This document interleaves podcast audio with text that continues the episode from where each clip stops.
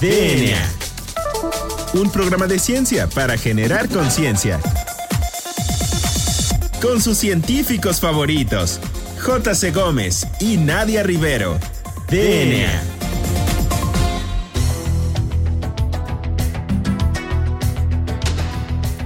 Hola, hola, hola. Bienvenidos a una emisión más de este su programa favorito sobre divulgación de la ciencia, DNA. Yo soy la doctora Nadia Rivero y me acompaña en los micrófonos el famosísimo doctor Juan Carlos Gómez Berjan, quien el día de hoy nos va a platicar un poquito de qué tenemos preparado para nuestro queridísimo auditorio. Juan Carlos, muy buenas tardes. ¿Cómo te encuentras en un jueves más de DNA? ¿Qué, qué, qué hay de nuevo para nuestro auditorio? Muy bien, Nadia, este, me encuentro muy bien. Este, ahí vamos con la este, pandemia. Bueno, ya parece que estamos ahí vacunando, ahí van las vacunas. Eh, y el día de hoy tenemos un invitado muy especial. No solo porque, bueno, eh, yo hago algunas cosas del tema, pero este, pues me gusta mucho el tema y aparte el tema es muy de frontera. La verdad es que es muy de frontera. Eh, eh, su nombre es el doctor eh, José Luis Medina Franco. Él es licenciado en química por la 3 veces H UNAM. y durante sus estudios de, de licenciatura también fue estudiante de la Universidad de Texas en Austin. Sí, en 1998 ingresó al Departamento de Investigación de Procter Gamble. Eh, recibió el grado de, maestro en ciencias en 2002 y el, doctor de, eh, este, perdón, el grado de doctorado eh, en ciencias también en 2005. Todos estos los hizo en la UNAM y hizo una estancia postdoctoral en la Universidad de, Arizona. En 2007 se unió como investigador independiente al Instituto Torrey Pines de Estudios Moleculares en Florida y fue investigador del Instituto de Química de la UNAM. Recuerden que entrevistamos inclusive al director de ahí, ¿no? Y también de la Clínica Mayo en Arizona. Y en 2015 eh, se incorporó a la Facultad de Química de la UNAM, donde actualmente es profesor de carrera de tiempo completo y dirige un grupo en diseño de fármacos asistidos por computadora. Ahorita que nos platique cómo se come eso. Y además es miembro del Sistema Nacional de Investigadores nivel 3. Acuérdense lo que hemos platicado ya de los SNIS y de los niveles. Y bueno, pues ha dirigido muchas estancias postdoctorales, eh, numerosas este, tesis de licenciatura, de maestría, de doctorado.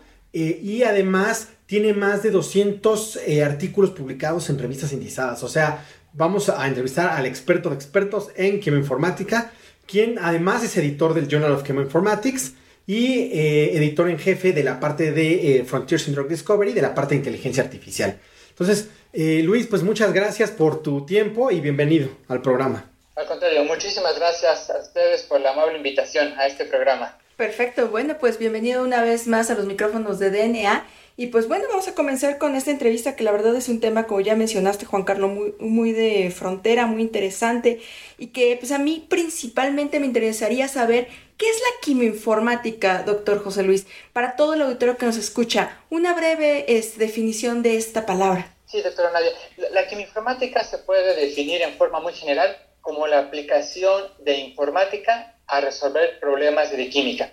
Tradicionalmente se ha aplicado mucho en la investigación en fármacos, pero realmente se aplica en cualquier disciplina de la, de la química, incluyendo química de alimentos, materiales, polímeros, etc. Y eh, una duda, eh, esto del diseño computacional de fármacos para eh, nuestro auditorio no experto, ¿qué es? ¿Qué- ¿En qué consiste? Eh, ¿Es alguien ahí picándole a su computadora? ¿En qué consiste esto de diseño de, de computacional de fármacos? Este, diseño de fármacos es un conjunto de herramientas computacionales que incluyen quimioinformática, modelado molecular, ahora mucho inteligencia artificial, para asistir la investigación en el desarrollo de compuestos bioactivos que potencialmente puedan llegar a ser medicamentos. Típicamente, bueno, se emplean para consumo humano, pero también obviamente pueden ser para uso veterinario. Entonces, cada una de estas etapas del diseño de fármacos pueden ayudarse con diferentes algoritmos de, de cómputo. Eh, y por ejemplo, bueno, hablando de diseño de fármacos, ¿qué otras, había antes algunas otras metodologías para diseñar fármacos? O este, digamos, ¿qué, qué características tiene o por qué es ahorita que estamos este, en esta época de, de- con la computadora? ¿Por qué no seguir las antiguas este, metodologías? Tradicionalmente, el descubrimiento y desarrollo de fármacos se hacía de una forma eh, semi-empírica, haciendo pruebas meramente eh, en el laboratorio, típicamente con, ratoncitos, con, con, con ratas, y mucho de este análisis era de tipo empírico. Entonces, conforme se empieza a generar información, se empieza a acumular datos, empieza el uso de las computadoras para el análisis de estos datos. De hecho, el uso de las computadoras eh, en fármacos se viene empleando desde los años 50 o 60. Obviamente la cantidad de información era muy limitada, pero hoy en día hay una explosión de información. Eso lo vemos hasta en nuestras redes sociales, en Internet, nos fluyen información de, de una manera impresionante. El uso de las computadoras se hace cada vez más necesario para procesar toda esta información. Oye, qué interesante. Y bueno, eh, ahorita que leyó Juan Carlos este, su semblanza, pues usted ha estado tanto en la parte, digamos, clínica como en la parte biomédica. Entonces creo que le queda muy claro la aplicación de, de, de la quimioinformática, no solamente para productos industriales, sino también para la parte clínica. Y en este sentido, doctor, ¿nos podría comentar por qué es tan exitoso eh, o ha sido tan exitoso este nuevo diseño de, de fármacos, pues asistido por computadoras? Sí, doctora Nadia, ha sido exitoso gracias en buena parte a la gran cantidad de información que está disponible en forma pública. Obviamente también las industrias eh, y otras organizaciones privadas tienen sus propios bancos de datos privados.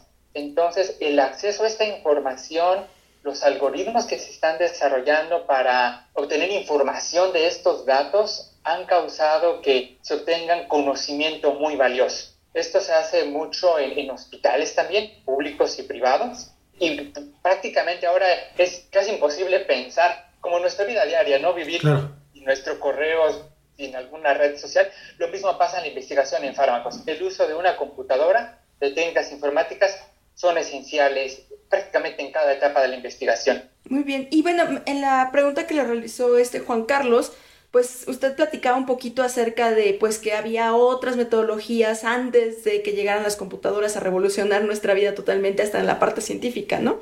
Entonces, ¿nos, ¿le podría platicar a nuestro auditorio ¿Por qué es mejor optar por el diseño computacional de fármacos más allá de seguir utilizando estas antiguas este, metodologías de prueba y error con animalitos como ratones o ratas o cultivos in vitro, por favor? Bueno, esa es una excelente pregunta, es un excelente punto. Mi pensamiento es que los métodos de cómputo realmente no suplen o, no cambian los métodos de investigación tradicionales, sino más bien vienen a apoyar a esos métodos y hacer como un sinergismo, obtener información aún mucho más valiosa. Realmente creo que especialmente en el área de diseño de fármacos, como también en muchas otras áreas de la investigación, hay que trabajar de una forma multidisciplinaria. Entonces, desde luego los métodos de cómputo también tienen muchas limitaciones, este, no tienen desde luego todas las respuestas acertadas eh, y, y sí se necesita también del conocimiento experto de los investigadores que han trabajado por muchos años en los métodos, digamos, tradicionales de, desarrollo de fármacos. Justo acá toca un punto muy, muy importante en el que me gustaría hacer énfasis. Esta parte me menciona, bueno, las computadoras nos están apoyando a generar datos, pero no, no, o sea, hay que comprobarlos en la parte experimental. Y actualmente hay un boom en, la, en, la, este, en las bases de datos, en la información a la cual tenemos acceso como investigadores. Ahí, ¿cuál es su opinión respecto a este boom de datos que parece que las personas nada les pican botones, y dan esta información y como que no, no comprenden realmente qué, qué significan estos resultados, ¿no? Claro, ese es otro excelente punto, doctora Nadia. Efectivamente, en los últimos años se ha visto una explosión en el desarrollo de métodos de cómputo, eh, páginas web, donde es técnicamente muy fácil hacer un, un, cálculo. Lo vimos todos ahora en el, con la pandemia, en el COVID, que todo el mundo tuvimos que hacer investigación en nuestras casas, este, los alumnos, investigadores, utilizar una laptop en, nuestra casa.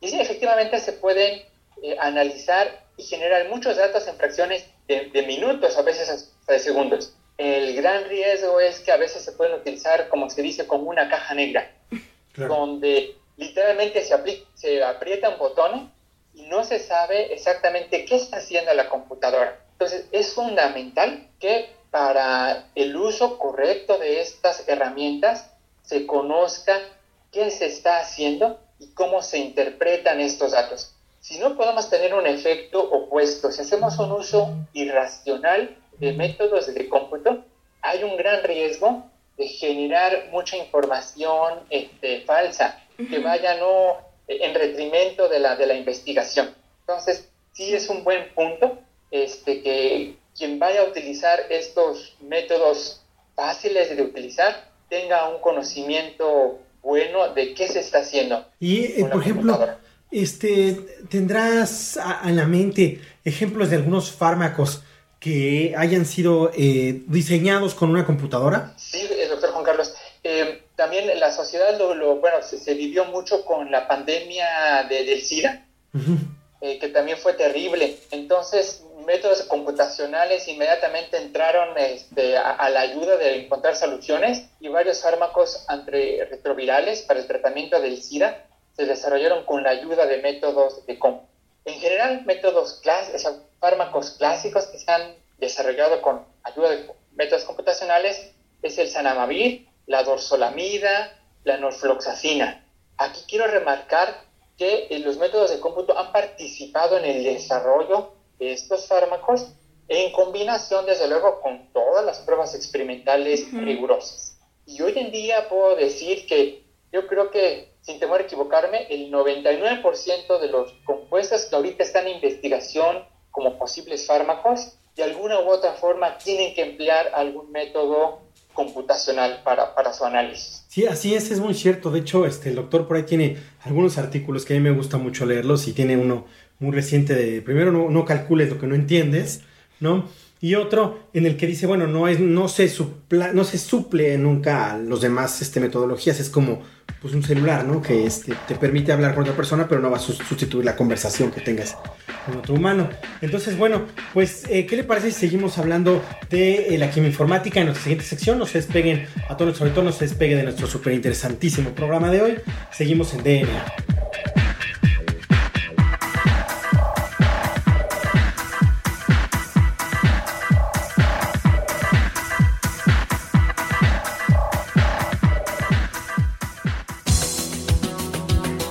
Volvemos en menos de lo que tus genes se traducen a proteínas.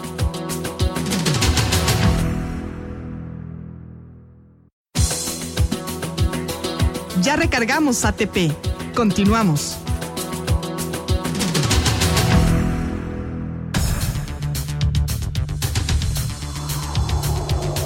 Bueno, pues ya regresamos a DNA. Recuerden que estamos platicando con el doctor José Luis Medina Franco de la Facultad de Química de la UNAM. Y bueno, pues nos quedamos platicando en la sección pasada de todos estos beneficios que tiene para la sociedad, pues el diseño este, de fármacos asistidos por computadoras es algo muy de frontera y que la verdad nos ha ayudado mucho a poder tener fármacos que actualmente en la clínica se están aplicando, doctor. En este sentido, doctor, pues es tan de frontera esta ciencia que a mí me gustaría saber qué tan desarrollada se encuentra en nuestro país.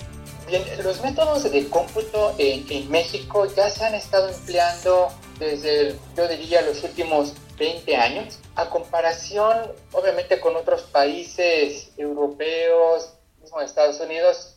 Este, bueno, estos métodos de cómputo ya se han estado empleando, eh, como se mencionó en la sección anterior, desde los años 50 o 60. Entonces, sí tenemos un poco de, de atraso, pero este, sí, efectivamente, muchos grupos en toda la República Mexicana ya están empleando técnicas de informática y de modelado molecular. Entonces, desde luego nos hace falta, pero sí se está, sí se está haciendo en varias partes de la República. Y yo quería preguntar en ese sentido, ¿cómo está o cuál es la diferencia que tú has visto? Porque tú has estado en la industria, ¿no? Y en la parte académica. ¿Cuál es la diferencia que has visto entre una y otra? Muy bien. Bueno, una gran diferencia que he visto es que la, en la industria se emplean mucho métodos de cómputo comerciales, donde básicamente hay que pagar por una licencia. Mm. En la academia generalmente se recurren a programas eh, libres, a software libre, que aquí hay mucho. De hecho, ahorita hay una gran iniciativa en la comunidad científica por generar programas computacionales de acceso público. Obviamente eso tiene la ventaja de que el presupuesto es menor. La desventaja que se tiene es que a veces se emplea mucho más tiempo para aprender el uso adecuado de estos programas. Otra gran diferencia entre el software comercial y el público es que el comercial cuenta con un soporte técnico de la empresa que está desarrollando el programa y que es algo que utiliza mucho la industria. en la industria realmente no interesa mucho de que la persona aprenda a usar el software, lo que interesa más es tener resultados.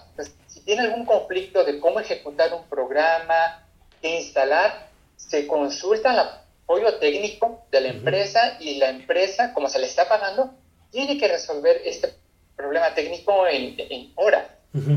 Entonces, esa es una este, gran diferencia que, que hay en métodos de cómputo de la industria y de la academia. Muy bien, qué interesante, doctor. Y bueno, ahora sí platíquenos acerca de sus líneas de investigación que realiza en la Facultad de Química. Bueno, en, la Facultad de Química eh, estoy trabajando, como mencionó el doctor Juan Carlos, eh, en un grupo que se llama Diseño Enfermo Asistido por Computadora, que le llamamos IFAQUIM. Entonces, e, entre todos en el equipo, nuestro objetivo general es encontrar compuestos bioactivos que potencialmente puedan llegar a ser fármacos. Ahora, eh, para cumplir este objetivo tenemos básicamente tres formas de, hacer la investigación. Una es el desarrollar eh, nuevos métodos que nos permitan acelerar el proceso de investigación. Dentro de estos métodos buscamos que sean precisamente de acceso libre y de preferencia que puedan ser accesibles a través de páginas web para que todos los usuarios, la mayoría de los usuarios, los puedan utilizar. Entonces, esa es una, una línea de investigación. Otra línea de investigación es analizar datos ya existentes que se generan en la comunidad científica para obtener información. O sea, partimos de datos, queremos obtener información y de ahí generar modelos, esencialmente modelos predictivos que nos permitan anticipar la potencial actividad de compuestos con actividad biológica. Y dentro de este rubro se desprende el tercero, que es el análisis de productos naturales. Sabemos que México, como muchos países latinoamericanos, también otros países en el mundo, eh, tenemos una gran biodiversidad. Así es. Muchos grupos se dedican a la extracción, a la identificación de compuestos con actividad biológica. Entonces aquí precisamente queremos hacer este sinergismo y aplicando métodos de cómputo y como un equipo multidisciplinario buscar de una forma rápida eh, la potencial actividad de productos naturales. En cuestión de, enfermedades, una de las que trabajamos ahorita principalmente es contra, este, contra cáncer. Bueno, sabemos que hay diferentes tipos de cáncer, especialmente en, leucemias, investigando compuestos que se, eh, se, unen a unas enzimas que se llaman DNA metiltransferasa. Y eh, bueno, yo quisiera preguntar, porque me lo han mencionado muchas veces y creo que tiene que estar muy claro. ¿Cuál sería el aporte desde el punto de vista de sus líneas de investigación a la sociedad? Porque, bueno, luego se dice es que los científicos están haciendo ahí sus cosas en el laboratorio o en las computadoras y no aplica nada a la sociedad. ¿Cuál sería el aporte desde su punto de vista eh, eh, que están en la, materia, pues, que está trabajando en, a la sociedad? Bien, gracias, doctor Juan Carlos. Ese es otro punto muy, muy, muy importante para discutir. Eh, yo diría brevemente que son dos aportes concretos. Uno de ellos es sugerir compuestos, sugerir, sugerir moléculas que puedan llegar a ser fármacos para que se apliquen a los pacientes. Sabemos que el proceso de, desarrollo de fármacos e, es, muy largo, o sea, toma años, entre 10 o 15 años en, en, promedio. Cuando tenemos pandemias como la del COVID, obviamente el tiempo es mucho más estricto, hay que desarrollarlos, no nos podemos esperar 15 años, ¿verdad? claro. Entonces, es hacer sinergismo para proponer compuestos que finalmente lleguen a los, a los pacientes. Y el otro aporte tangible es la educación. Como parte de un grupo eh, académico, en, en, este caso en la UNAM, también eh, entre todos en el, en el grupo estamos con el interés de que las personas que participan en los proyectos, las alumnas, los alumnos, aprendan el uso correcto de estos métodos de cómputo, se formen en los métodos quimioinformáticos que cuando terminen ya sea su licenciatura o su posgrado puedan formar sus propios grupos de investigación, puedan unirse al sector productivo del país y aprendan eh, el uso adecuado de estos métodos y la quimioinformática se siga desarrollando en nuestra, en nuestra sociedad que tanto lo necesita. Claro que sí. Oiga, doctor, y bueno, recientemente ha surgido el término Food Informatics. ¿Nos podría platicar un poquito de, eh, de qué se trata esto? ¿Con qué se come? Ahora sí, literalmente. claro que sí, doctora Nadia. De hecho, eh, sí, que, que, uno que hacen esta pregunta, te lo agradezco, doctora Nadia, es la, la food informática o alimentos e informática es eh, la aplicación de métodos de cómputo en la investigación de productos alimentarios. Y de hecho hay un gran traslape y nosotros lo vivimos prácticamente día con día entre los alimentos y los fármacos. Nosotros sabemos que gran parte de nuestro estado de salud depende de lo que comemos. Claro. Y gran parte de lo que comemos pues son, son compuestos químicos. Claro. Entonces, también hay un gran interés en saber si podemos predecir el potencial efecto biológico que tienen los alimentos dentro de nuestro organismo, que nos permitan sugerir nuevos suplementos alimenticios. Aquí no estamos hablando de que nos curen una enfermedad, pero que nos mantengan en un estado de salud adecuado. Esto tendría un gran impacto, desde luego, pues porque estamos hablando de prevención de, de enfermedades. Claro. Entonces, se ha visto que los mismos métodos que se emplean, los mismos métodos informáticos que se emplean para estudiar fármacos, se pueden emplear para estudiar alimentos. Grandes empresas de industria de los alimentos, por ejemplo, puedo citar a, a Juvadan, que es una empresa mundial, está contratando a expertos informáticos para que desarrollen sus productos. Recientemente sé que contrataron a un exgerente de Pfizer que trabaja en métodos quimioinformáticos en la industria farmacéutica, ahora para que los reaplique en la industria de los alimentos. Qué interesante. Qué interesante, porque además es, es, como una aproximación que uno no se imaginaría tanto de la este, pues, quimioinformática, en este caso de la food informática, para, para beneficio de la sociedad y además pues como es tan de frontera este, este, este tema, pues puede ir de la mano con otros como es la nutrigenómica, que ahorita también está cobrando muchísima relevancia, y todo esto en beneficio de la sociedad. Y en este sentido, doctor, muchas veces pues el, el, el investigador de, de, bata, por así decirlo, que nada sabe tratar con sus ratas, ratones y con sus células, muchas veces es un poco digamos, este, reacio a creer en los datos predictivos que nos da la bioinformática. ¿Qué mensaje les mandaría a estos investigadores? Eh, acercarse a dialogar, o sea, uh -huh. establecer un, un, diálogo abierto con los equipos que desarrollan el cómputo y también a, a los colegas que trabajamos en cómputo a acercarnos uh -huh. a los colegas que trabajan en la parte experimental, en el laboratorio, en la mesa de laboratorio hay un artículo este, donde recientemente se discute la falta y necesidad que tenemos de esta interacción en la comunidad científica, uh -huh. que realmente no hablamos de, de, dos equipos diferentes o de dos tipos de hacer investigación, son aspectos complementarios claro. que si nos unimos y dialogamos y entendemos el lenguaje que hablamos mutuamente, podemos hacer un sinergismo tremendo para beneficio de la sociedad, que es lo que nos interesa a todos. Claro. Totalmente este, de acuerdo. Bueno, pues lamentablemente se nos acaba este, el tiempo y pues tenemos nuestras dos preguntas. Eh, la primera es si tiene alguna recomendación para nuestro auditorio. Claro que sí. Bueno, una recomendación para el público que nos eh, que, que esté escuchando este programa es conocer las eh, herramientas que hay ya en internet disponibles. Recomiendo un par de páginas, hay, hay muchas, pero bueno, un par de páginas. Una de ellas es Drug Bank, es información de fármacos que están aprobados para uso clínico o que están en investigación. Tiene información muy completa sobre los mecanismos de acción, eh, referencias a otros datos de la literatura, para que vean de una forma directa la aplicación de métodos informáticos en la química. Este es un ejemplo, un programa computacional de acceso libre que recomiendo mucho para aquellos interesados en la parte informática, se llama Data Warrior fue desarrollado por una industria farmacéutica, pero lo hizo de, de acceso libre. Entonces es un programa este, muy empleado también en México y, y, en todo el mundo. Bueno, y pues nuestra última pregunta, Nadia, ¿cuál es? Pues, ¿cuál es su canción favorita, doctor?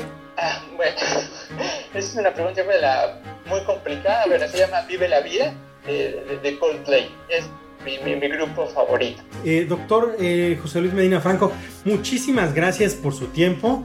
Eh, y por todo lo que nos platicó, nos parece súper de frontera. Muy interesante. Este, y muy, muy interesante. Muchas gracias por, por, su tiempo en el programa. Al contrario, este, doctor Nadia, doctor Carlos, les agradezco muchísimo estos minutos, este, esta oportunidad y felicitaciones a ustedes grandemente por promover la ciencia, que sea accesible a, a todo el público Gracias a ustedes por su tiempo y lo que hacen por nuestro país.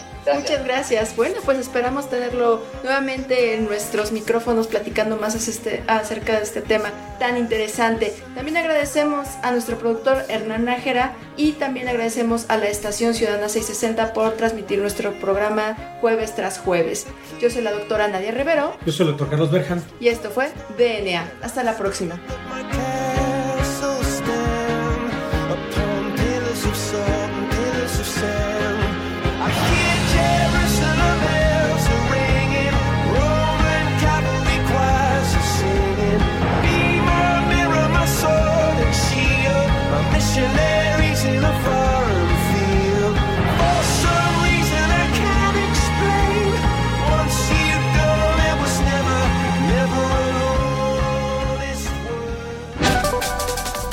DNA.